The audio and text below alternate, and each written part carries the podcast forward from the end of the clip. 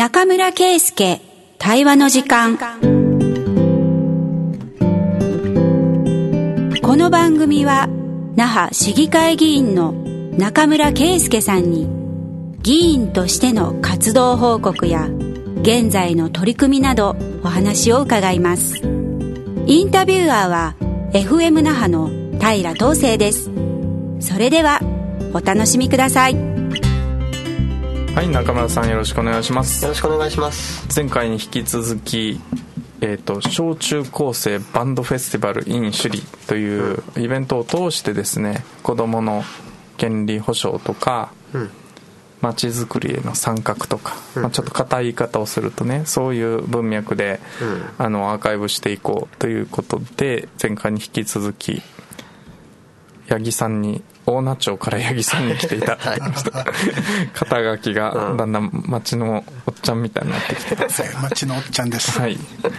ろしくお願いします、はい、八木です。よろしくお願いします。よろしくお願いします。前回首里まちづくり基金というのの成り立ちとそれをまあ子どもの権利保障とか子どもの権利の中での参画としてどう捉えたらいいかっていうことでまずお金の使い道21万2500円の使い道を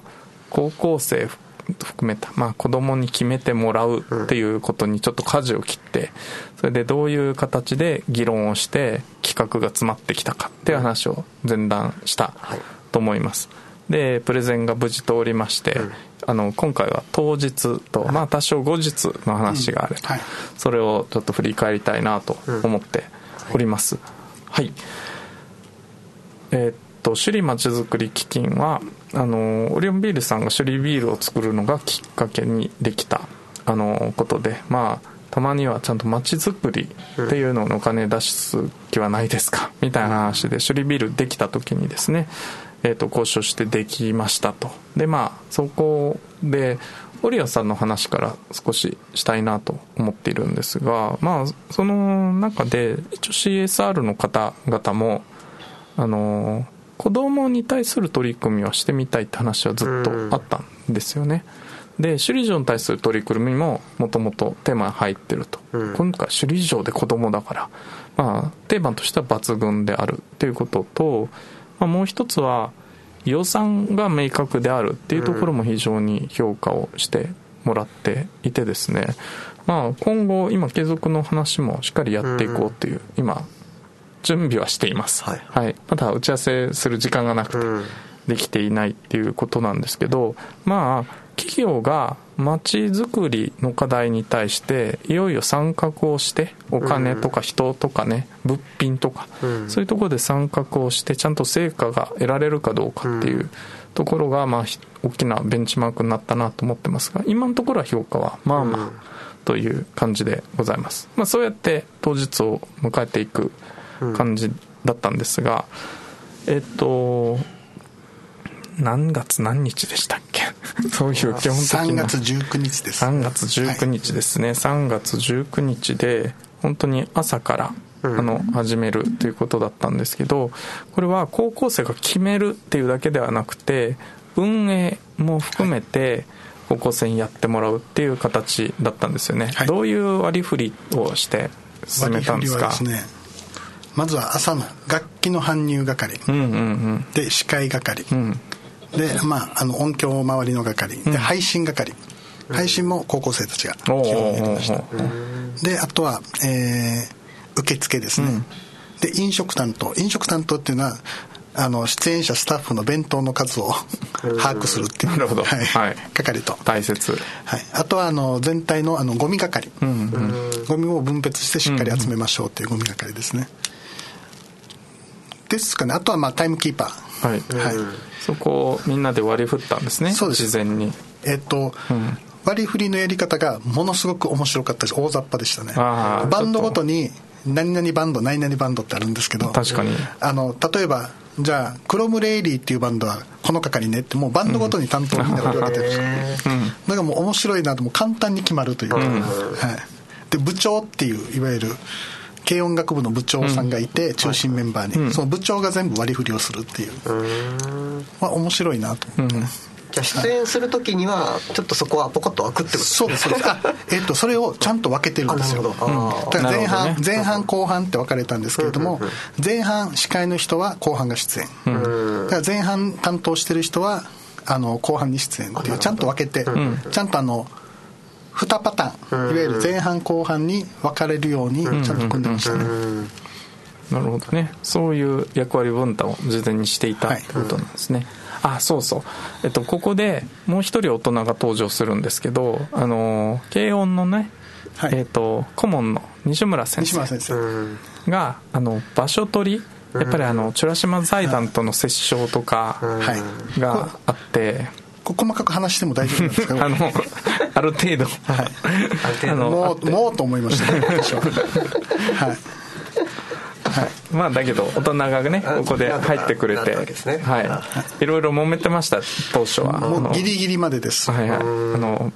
場所代とかあとねキッチンカーでも少しね。はい、うん。キッチンカーするからこれはあの高校生のイベントだけども全ての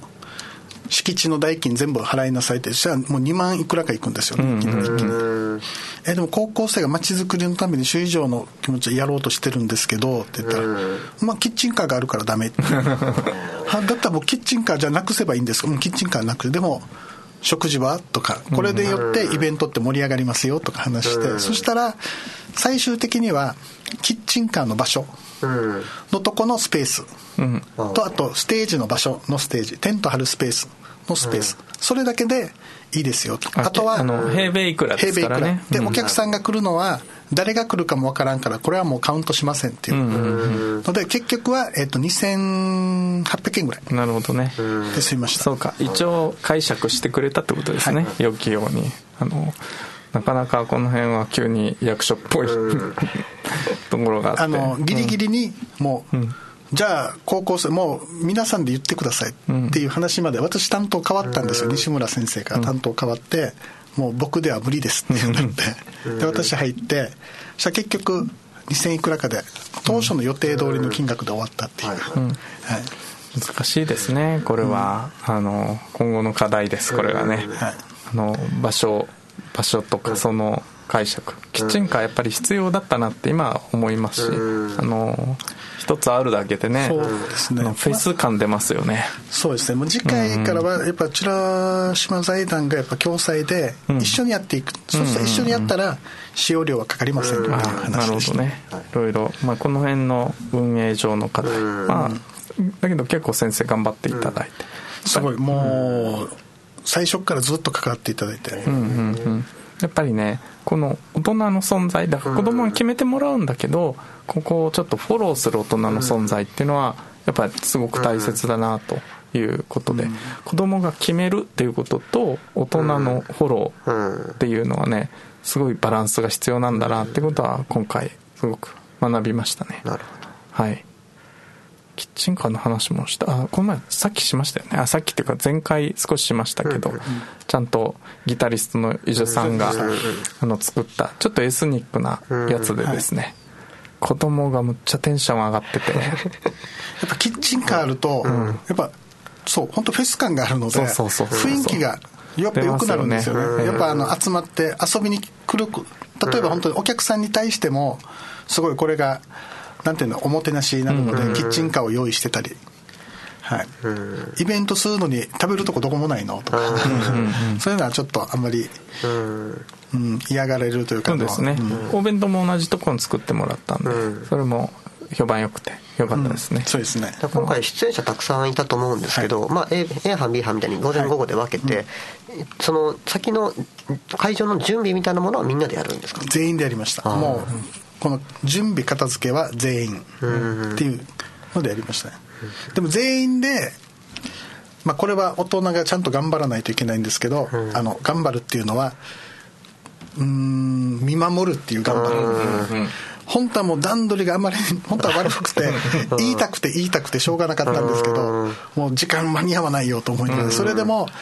できるだけギリギリまで待とうと思ってゆっくり見てました、はい確かに。そういうところ見守るのが大変ですよね、そうね。しびれを切らして音響のね、まあ、山田さんっているんですけど、山田さん、えーもうう頼む。わもう早く動いてやってくれ。もう何もできんけどこんなんじゃって言ってちょっとちょっと私に怒ってたんですけど見守るんじゃなくてもう動けって言って。それでもあの最後まででも結局は、あの高校生にやっていただきました、うんただやっぱ PA の音作りっていうのは結構難しいから、そこだけはね山田さん本当に入ってもらって、はい、素晴らしい音で、はい、そこプロの仕事を感じましたね、ね、ただこれは予算から、あの、はい、超少ないんですけど一応予算から仕事としては発注はしているってことで、あのこれはあの音八木さんはノーギャラです。あの西村先生とか。だから大人は見守りなんだけど、一応山田さんは発注をしてすごい少額ですけど。発注ってでも本当にものすごく安い。もう気持ち程度みたいな。ですねはいでやりました？すごい量の機材を、うん、なんていうのかな。1払ったら20ぐらい戻ってきた そういう感じで、うん、でも山田さんとっても楽しかったって。言ってましたもうこんなのはもう毎日でもいいってまああのうん、やっぱ高校生生き生きしてるし、うん、例えばあの音響トラブル電源がちょっと切れたりとかあった時も、なんと高校生がつないでくれるんですよ MC で、それとかおおなんかすごいなと思いながら、ちゃんと状況を把握しながら MC をしてるっていう、あすごい良かったなと思ったよ、そう、うんあとはバンドがいよいよバンドの出番なんですけどこれ準備ね今の話ね。準備と幕合の話なんですけどあの17バンドだっけ？17バンドですね。17バンド。小学生もいたんですよ。小中高生。小学生が2バンド。へえはい、これは同じ同じ児童児童館に通ってる児童館の軽音楽部。首里のみんな軽音楽部。女性の子が結構多いかな、うん、はいそう。モンパチやってました。はい、はい、すごい。はい、楽しみですね。できるとこまでやって途中で切って、イエイって終わる そう最後なるんです。なるほど。だからね言ってみるとワンワン1番まで。演奏した。偉いのは全てが完成して表に出るん。じゃなくてできるとこを今やってるできてるとこを舞台で見せようっていう考え。だからあのできてもできなくても今練習してるとこを見せたらいいさっていうのでやってます、ね、でも度胸つきますよそそういうバレエずっとやってたら。小学生あんま緊張してなかったな。中学生緊張してた、中学生。中学生はまた良かったんですよ。すごく良かったですね。とあとね、私が注目したのは小学生の部でやっぱりちょっとギターの子が揃わなかったんで、ね、揃わなかった。その時に高校生のお姉さんがお姉さんですよ。があのいわゆるサポートギタリストで入ってくれてて、はいうん、そう軽音いいんですよ。ねこのこのなんていうの？もうたもう言ってみると多世代交流ですよ、小学生と高校生ってね、一緒にやんないでしょ普通。うん。軽音はすごい、まあ、本当に毎月イベントをしてるんですけど、高校生学生の、足りなかったらじゃあじゃあ中学生のバンドに高校生が入ったり小学生のバンドにまたお手伝いしたりとお互い交流してでしかも下の名前でお互い呼べるぐらいもうみんな知ってるのでそれぐらい軽音ってやっぱりあのうん、面白い。本当にみんな、音楽してるみんな仲良くなる、あのやっぱりね年齢層の幅広さって全然いいなと思って、大人いてもねまあありだなと思いましたね、多世代という本当に。あの広い世代でちゃんとお互いサポートし合ってるっていうのは、私はとてもいいシーンだなと。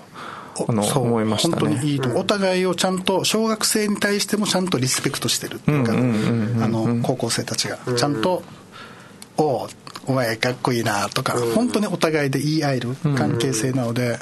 あ軽音いいなっていう、うん、それを本当に見てくれる人があるこう本当にこういうのを気づいてくれる人がいっぱいいたら、うん、やっぱりまた盛り上がっていくので、うん、もうありがたいですよ、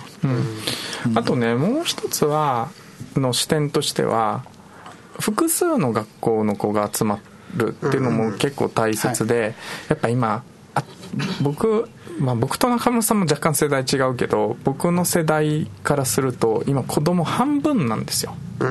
城西小学校僕らの時って1200人以上いた。今半分ぐらいじゃないですか。で考えるとやっぱ部活の規模も小さくなってるしで、まあ、そこの中でこの軽音ってなるとやっぱり多分それぞれの学校での人数ってやっぱ少ないんですよね、うん、うん、それは間違いなく。そこに小中高生が集まるとある程度の束ができるじゃないですか、これってちょっと言い方あれですけど地域移行っていう今すごい大きいキーワードありますよね、部活の地域移行のモデルになるなって思いました。あのいいろんな、あの学校の子がある拠点に集まってそれで学校を越えて練習をするっていうことと、まあ、あとはそれにどういう指導者と拠点が作れるかあの場所を作れるかっていうのはまあ今後のチャレンジにはなると思うんですけどこれはスポーツだけの話じゃないんでおそらく部活の地域移行問題のソリューションかなという気はしましたね。八木さんどうですかこの辺り。いや本当に大事だと思います、あのもうまさにそれで今動いてるんですけど、首里地区に関しては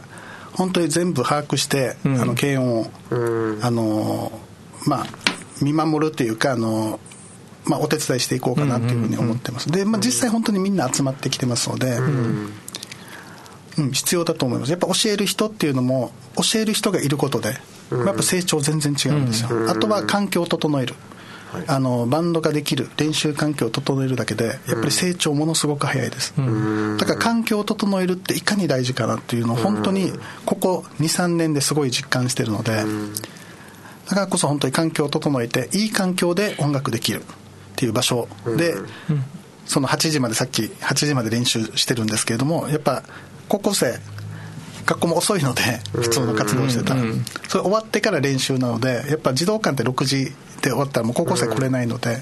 それでまあ高校生中高生向けに8時まで練習場所っていう開放してて、多いですね本当に。本当に競争してます。今も首里で数足りないです。今練習場所が。と。ね、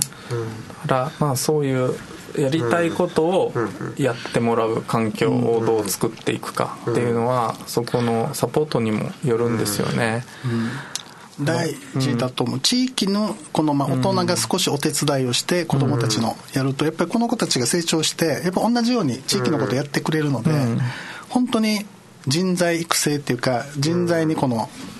時間もお金もかけるってとっても大事だなと思ってて必ず帰ってくるので地域に。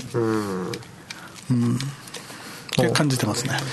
まあ多分地域移行のもう一つの課題はその指導者とか運営コストをどうするかっていうことなんですよね。だから八木さんは今好きでやってらっしゃって持ち出ししながらやってるっていうのはもう見て分かるんですけどこれは八木さんだけの問題じゃなくて地域にそういう指導者がプロとしているってことは結構多分次の議論だと思うんですよね。いや、部活の顧問って、まあ言っちゃなんですけど、その放課後の時間を、そうだった、言い方をはばからず言うと、搾取をしてる関係というふうにも取れなくもないんですよ。ただし、やっぱ顧問やりたくて先生になる人も多いので、そこは利害が一致してたりするので、ちょっとややこしい問題なんだけど、